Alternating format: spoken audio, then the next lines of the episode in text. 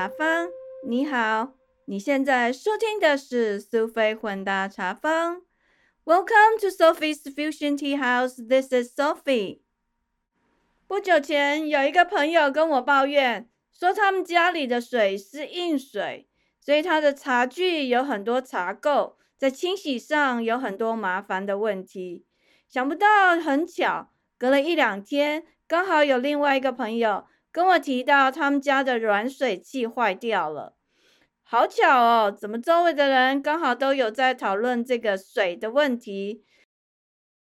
水其实是我们生活中很重要的一部分。弄清家里的水质究竟是软水或是硬水，不仅跟健康有关系，跟你的钱包、口口也很有关系哦。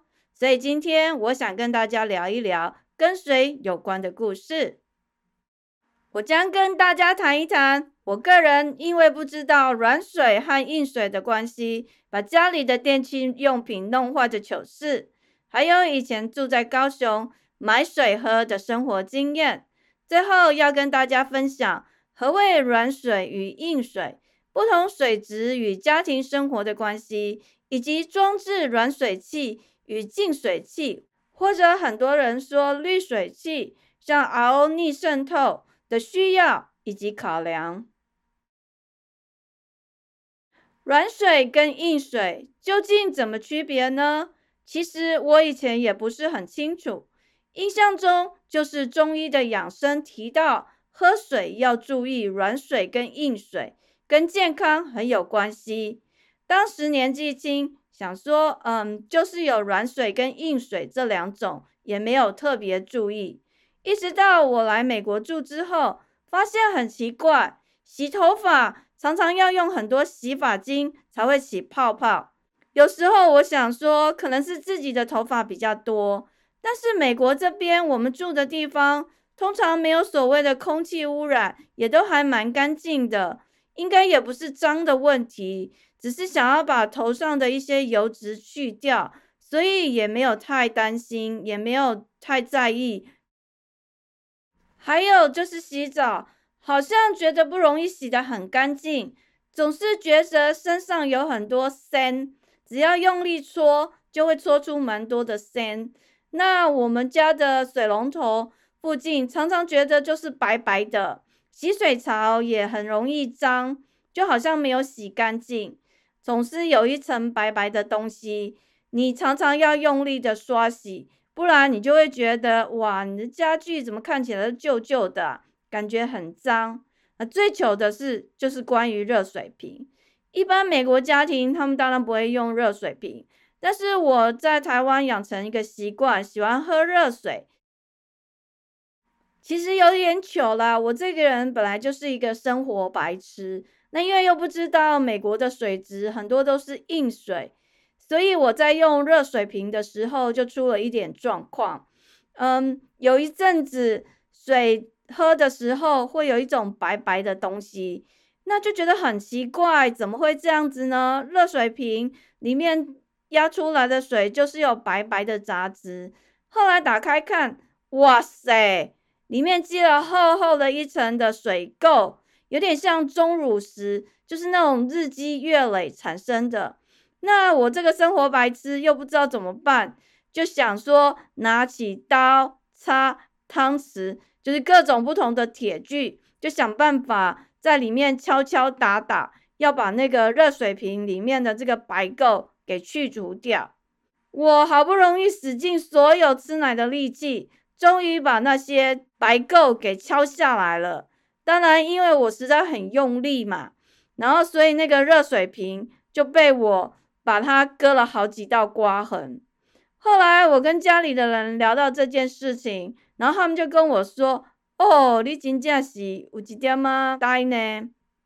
其实那是水质的关系，也就是说应该是硬水，所以会有一些水垢。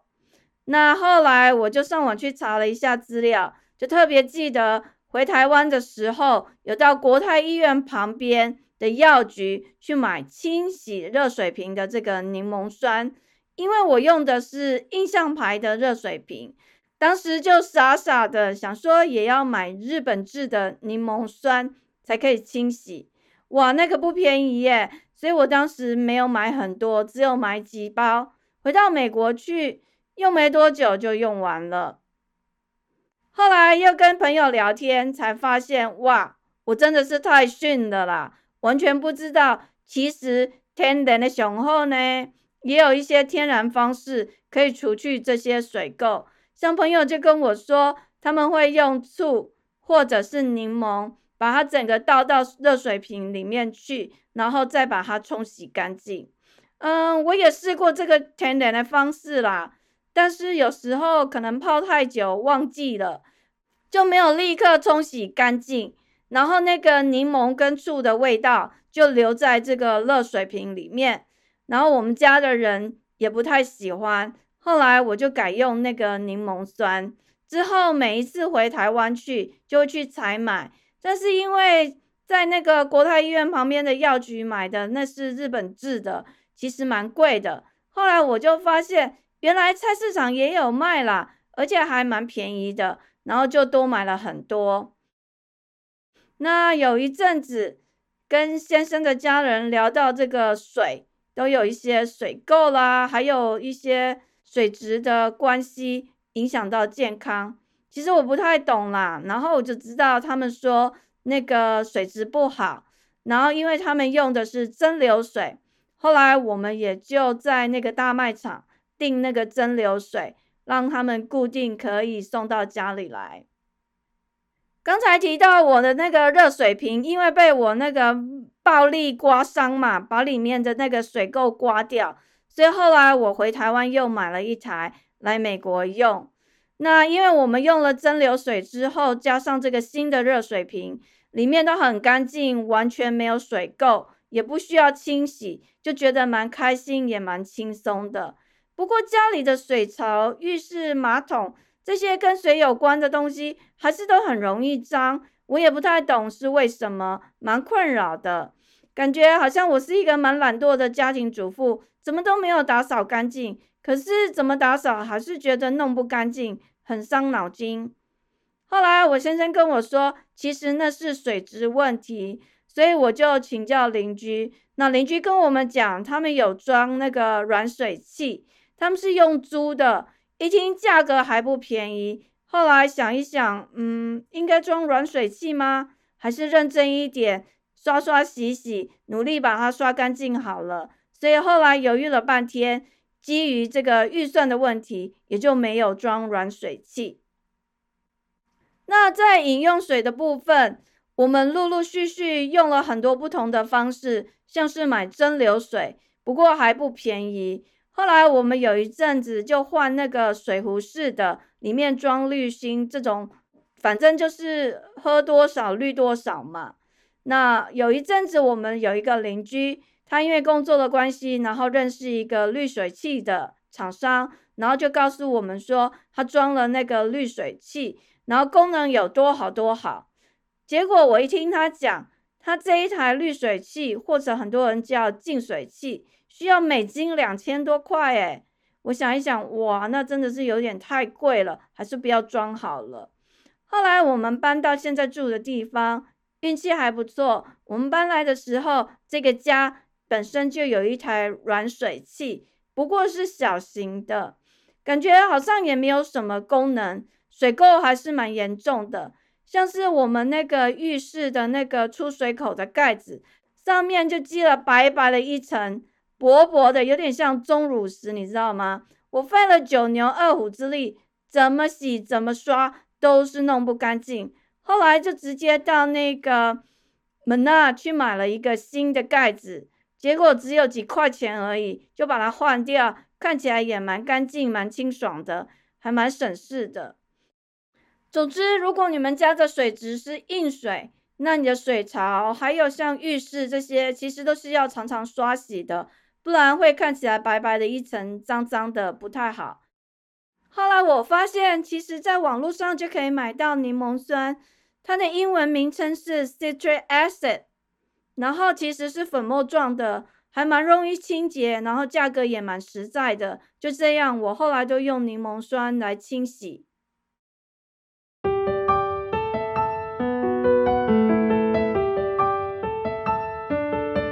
着，我想跟大家聊聊我的买水人生。这是在二十几年前，当时我住在高雄的时候有过的生活经验。其实现在回想起来还蛮有趣的。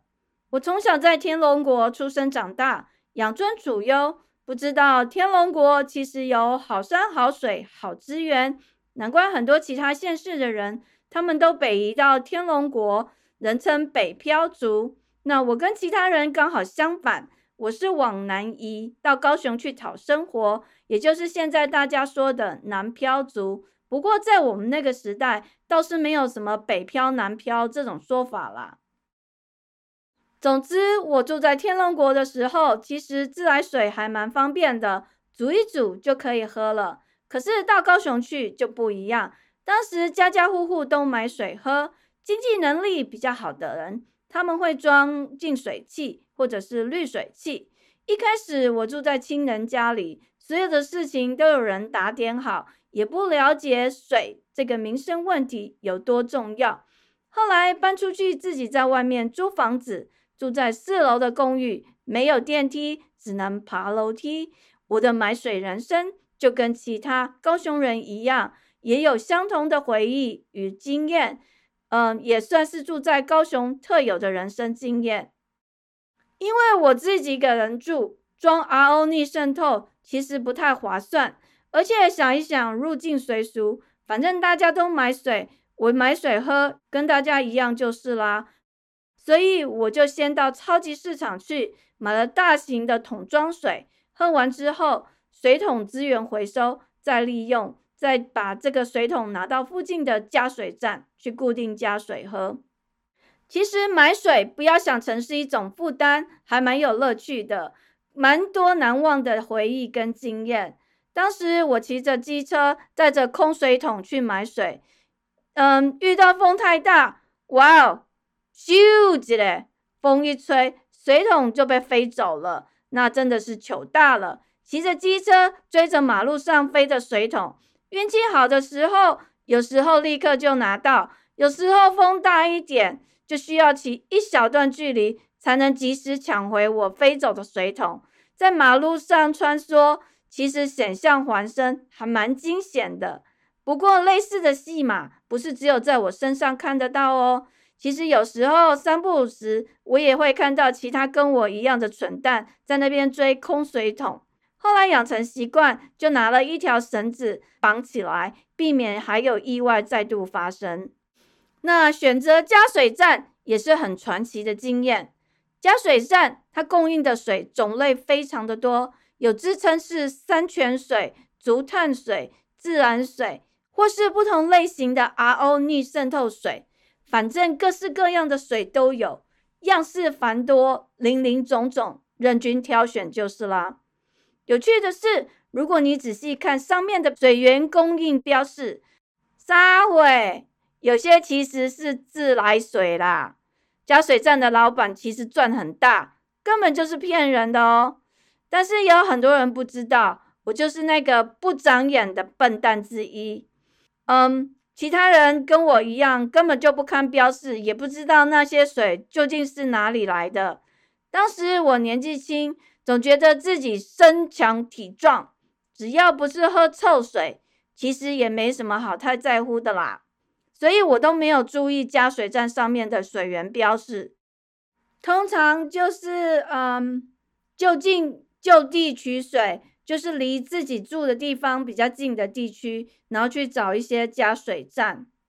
三不五时，我也会换不同的加水站，今天买山泉水，下一次买 RO 逆渗透水，反正换来换去，就是秉持着分散风险的理念。不要把所有的鸡蛋都放在同一个篮子，不要把所有的水都用同一个加水站里面的，相信应该不会有太大的问题。那加水站的价格，因为比超级市场买的桶装水还便宜，所以很多人跟我一样会去超级市场买桶装水，喝完了之后拿水桶继续回收到加水站去买水，到加水站加水。又是另外一个有趣的经验。每个加水站的设备都不一样，有的是像加油站那种有那种加水枪的，你就是直接把水灌在水桶里面。这个看起来很简单，其实需要一点技巧哦。因为桶子通常是空的，加水站的水压很强，有时候轻轻一按水枪，整个水桶就喷到路边去，水没了，桶子也被路边的东西撞破了，这是最惨的状况。泼出去的水收不回来，水桶也破了，水也装不成，就没水喝了。另外还有一种有点类似饮水机的装置，你就是把水桶放在出水口下面，按那个按键让水流进去水桶。这个时候出水口如果没有对准，通常不小心或者是按太久，水就通通没了。反正也还好，只是多花一点钱，然后多听一些流水声，就当做是一个附加的娱乐吧。把水再回家又是另外一个挑战。刚开始我野心勃勃，想要多买几桶水。那刚才提到在加水站，有时候会不小心没有办法弄到你需要的水，或是浪费了一些水。那还好，其实你多找几个不同的加水站。呃，找到适合自己的机型，然后慢慢练习，就可以把水加进去，加满，加到你喜欢的。最糟糕的状况，顶多是浪费一点点水，还有一些钱，有点心疼。可是载水回家其实不太容易，因为一般的水桶都是圆的，要放在摩托车前面的脚踏板上面，需要精湛的堆叠技巧。要怎么堆叠，才不会让这些水桶？滚下去呢，要好好练习的。有好几次，我好不容易把水装好，又千辛万苦的叠好，因为那些水对我来讲其实蛮重的。一发动摩托车，哇，整个水桶全部倒在地上，又得重新再练一次堆叠技巧，把这些水堆回去摩托车前面的脚踏垫上。这个还好，因为才刚开始发动而已。所以不会太难。最可怕的是，骑车骑到一半，所有的水通通滚掉了，前后左右都有，这下子就惨了，又要上演马路找水的戏码，很精彩，也很糗。千辛万苦把水载回家之后，还要提上四楼，是最后一关，也是最难的，因为整个买水过程耗尽了体力，然后已经无力了。根本没有力气走上四楼，更不用说还要提水。有好几次只能提一桶，剩下的水只好放弃，就先回到公寓里，都来喘，好好休息一下，再把剩下的水提上来。有的时候根本就忘记了，直接把那些装回来的水弃置在公寓的楼梯间，也不在乎是否会被别人拿走。一直到了第二天早上要去上班的时候，下楼才看到，哇，原来我还有一些水在那里，还没有提回来呢。总之，我的买水人生就是一个体力耐力的磨练历程，我觉得蛮好笑，也蛮好玩的。当然，不经一事不长一智，人是学习的动物，也因为这样，我学到了教训，我终于学到。小而美的人生哲学：既然自己个子小，就不要自不量力，也不要野心太大。后来就养成习惯，一次只买一桶或两桶水。买水这种日常固定的民生大事，既然是不可避免的长久生计，就不要搞得像是在练举重或练负重训练，把自己累得半死，那就太痛苦了。所以后来买水就变成一种习惯。也没有什么喜欢或不喜欢，反正大家都要买水，入境随俗，就跟大家一样过日子，没有什么不好。如今想想，眼前仿佛还看到自己在马路上追水桶的画面，其实还蛮搞笑的。有这样的生活经验，也是蛮特别而难忘的回忆。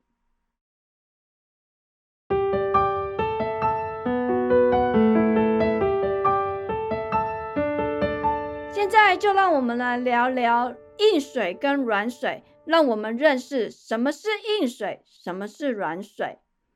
其实水里面的钙和镁，它的含量越多就越硬。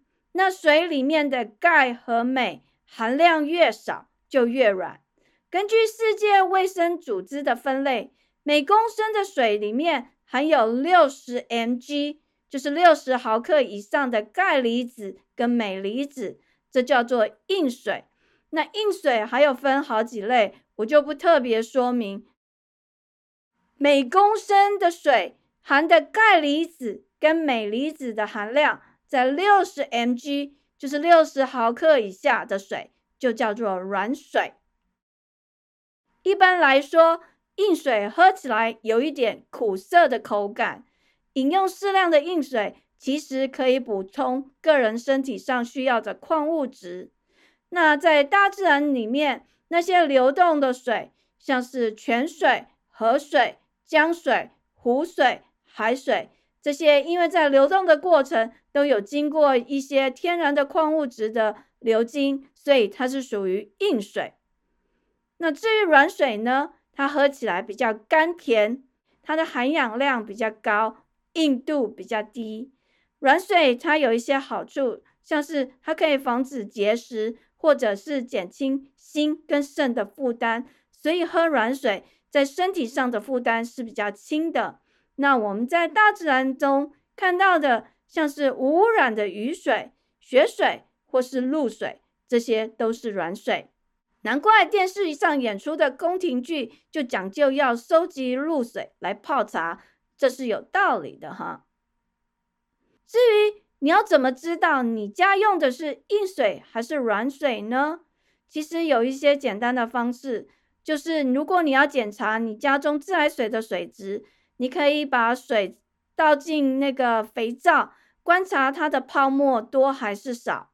那另外一个最方便就是你日常生活中，比如说你煮水，你的水壶或水瓶是不是有很多水垢跟残留物？这就表示你的水质是偏硬的硬水。那硬水跟软水对我们的生活到底有什么影响或者什么优缺点呢？我们先来讲硬水好了，像是一些洗洁剂、清洁剂、牙膏、肥皂、洗发精。嗯，这些用品的话，因为是硬水，它比较不容易起泡泡，所以它会降低了洗涤的能力。有可能你需要或者使用更多的清洁剂，这样严格来说其实是有点浪费水。那产生的问题就是会导致管线阻塞，造成水压不足。有时候水龙头和其他家电用品比较容易损坏，像是我说的。热水瓶里面就沉积很多沉淀物，如果没有常常清洗，像我这个呆瓜，硬是把那些水垢、矿物质整个敲下来，就有可能把那个热水瓶给弄坏了。那还有其他的问题，当然就是你没有常洗家里的这些跟水有关的这些家庭器具，看起来就容易脏脏的，让人觉得这一家人其实蛮脏或是很邋遢的，心情也不太好。那软水的部分，其实，在呃杯子啦、热水瓶、茶壶、浴缸这些，因为没有水垢的关系，清洗起来就蛮容易的，而且蛮干净。它的优点当然就是水管不会有这个结构。那你的这些家电应用品，它的寿命会比较长。洗澡的时候，热水的流量也不会因为水垢造成水压的阻塞，所以那个水流量比较小。这些都是一些优点，所以像我其实后来回台湾住台北的时候，在洗澡感觉上就跟我在美国的时候有一些不同的体验。比如在台北的时候洗澡，就会觉得皮肤好像比较嫩，肤质比较好；可是在美国的时候就不会有这种感觉，这是软硬水的差别。当然，如果你们家的水是软水的话，你在清洁剂啦、肥皂的使用量都会比较少，那水管的维修费用也会比较少，所以整个来说，你的支出会比较少一点。衣服的寿命也会比较长一点，因为硬水会把一些衣服的亮度给弄掉了，那反而是软水的话，衣服不会容易泛黄，颜色也都比较保持鲜艳。所以有些人他们就会买软水器，还有净水器或所谓的滤水器。那这两种不同的器具有什么差别呢？我们就来看看软水器，它主要是软化水质，去除了水中的碱，所以它其实是不能直接饮用的。也就是说，你用了软水器之后，你的水还是需要煮过才能喝。那在生活上当然就有一些好处啦，比如说你在洗澡，你会觉得比较舒服一点。洗衣服的话，不用放那么多洗衣精，觉得衣服也比较洗得干净。所以在清洁、美容、护肤这个部分，算是一个优点。当然要特别记得，软水器它不能去除水中的杂质，还有那些重金属或是细菌，还有病毒之类的，它只能去除水垢。这是大家需要特别记得的。至于净水器，它主要的功能就是对自来水做软化，过滤掉水中的杂质、细菌、病毒之类的功能。它还是有保留到一些人体有用的矿物质。不过净水器或者我们所谓的滤水器，它的品质还有等级不一样，所以它的功能也差很多。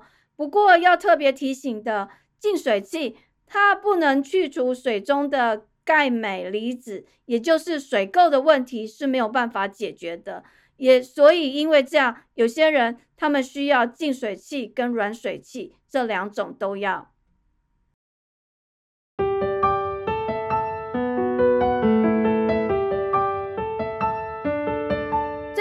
来跟大家分享几个日常的生活经验。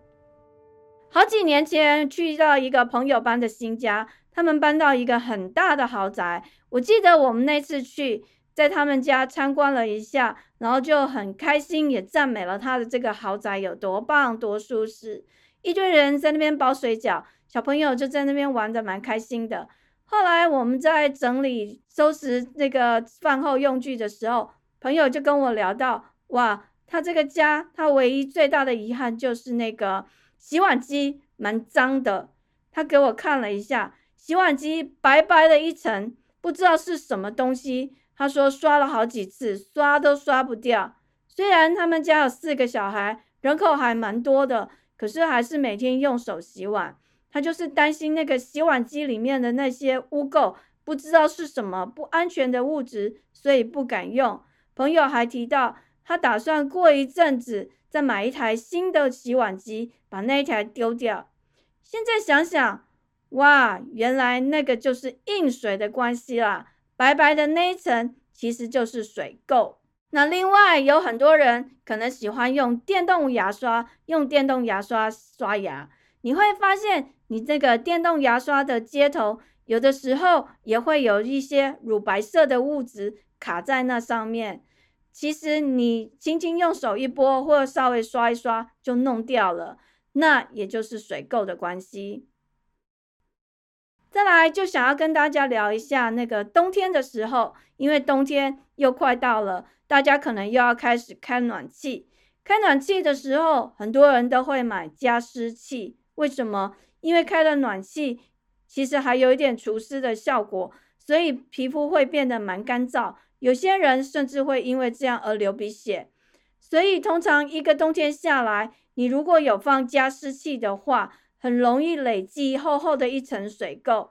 以前我们不知道的时候，就觉得很奇怪，怎么会这样？甚至想要把它丢掉，然后就是很用力刷，怎么刷也刷的不是很好。后来才知道那是水垢，所以只要固定每一个礼拜稍微刷一刷，其实就不会有这个问题了。今天讲了这么多跟生活有关的、跟水的问题。有些人装软水器，有些人装净水器。其实想一想，这些都是要花蛮多钱的。根据我个人的经验，我也都装了很多不同的东西，换了不同的方式。